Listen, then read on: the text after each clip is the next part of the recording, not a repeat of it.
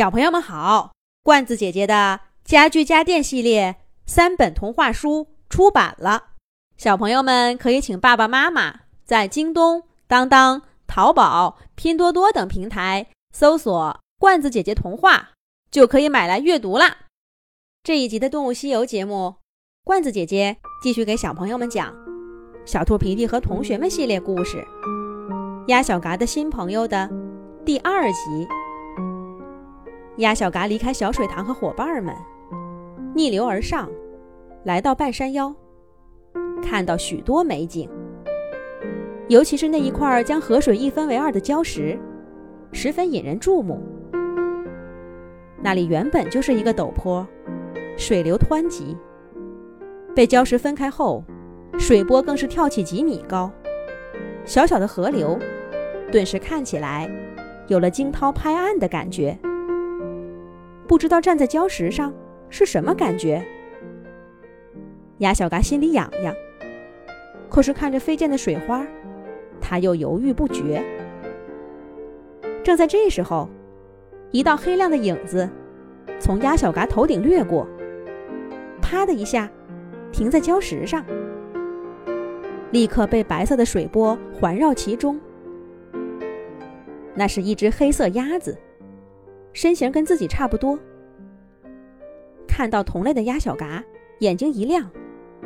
只见黑色的小鸭子稳稳地立在水波之中，时而伸长脖颈，张大嘴巴，时而张开翅膀，让凉凉的水珠飞进身体的每个毛孔，一副悠然自得、乐在其中的样子。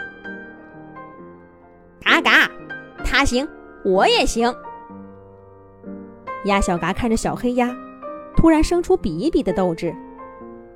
呱啦啦，鸭小嘎也张开翅膀，嗖的一下，飞到那块礁石上。四散喷射的水花立刻淋得它满身满脸都是水。阿切阿切阿切！鸭小嘎连打三个喷嚏，才缓过神儿来。可是再一看，小黑鸭已经到水流中游泳去了。嘎嘎，加大比赛难度吗？谁怕谁？小嘎站在岩石上，深吸一口气，扑通一声，也跳进了被岩石一分为二的河水中。哎呦！水浪就像一条巨大的手臂，一下子。把鸭小嘎推出几米远，在河水重新合二为一的下游，水流平缓了很多。鸭小嘎抬起湿哒哒的脑袋，可刚一露出水面，又被扑面而来的浪花给砸了个正着。小嘎从来没有在那么急的水浪中游过泳，脚丫翅膀乱扑，却只是被推出更远。慌乱中。他在飞旋的浪花中看到小黑鸭，瞧他脚丫多灵活！哦，要这样拍水，就能避开激浪。哦，我懂了，还要找准方向。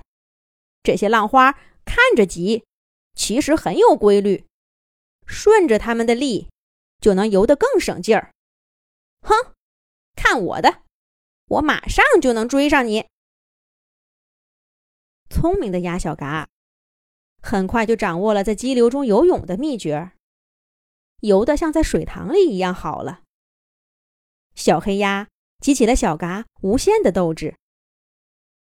那个小小的黑色身影，就好像河水中移动的终点线，鞭策着小嘎向它游去。但是这段旅程太艰难了，无论鸭小嘎。使多大的劲儿拍打水花，终点线始终在它的前方。游到最后，小黑鸭干脆一个急转弯，滑到岸边，脚丫扑腾腾一抖，站在湿滑的泥土地上。鸭小嘎也跳出去，仰面躺在草丛里，大口喘着粗气。嘎嘎，你赢了，你赢了！论游泳。我鸭小嘎还没服过谁。今天输给你，我心服口服。小黑鸭听着鸭小嘎的话，扭头看着他，笑着说：“原来你刚刚在跟我比试呀？那你肯定没有好好看看这块虎跳石下面的风景。”小黑鸭说着，扑通一声，又跳进激流中。黑色的小翅膀在浪花中翻腾着，闪闪发光，真漂亮啊！鸭小嘎听了小黑鸭的话，抬头看了看头顶的天和脚下的水，礁石下面的风景一定更好看。等着，我来了！鸭小嘎再次跳进水里，比刚才游得更开心了。两只小鸭子，你追我赶，玩了很久，才重新回到岸上。这一回，连小黑鸭都累得直喘气了。嘎嘎，真好玩，认识你真好。我叫小嘎，你呢？我叫小黑。这有什么好玩的？我家旁边有个大湖，那才叫漂亮呢。下次我带你去，保证你钻进水里都舍不得出来。小黑鸭得意地说道：“嘎嘎，好啊，明天就去。你家在哪儿？”鸭小嘎兴致勃勃地问道：“喏，就在那儿。那说好了，明天我就在这个虎跳石上等你。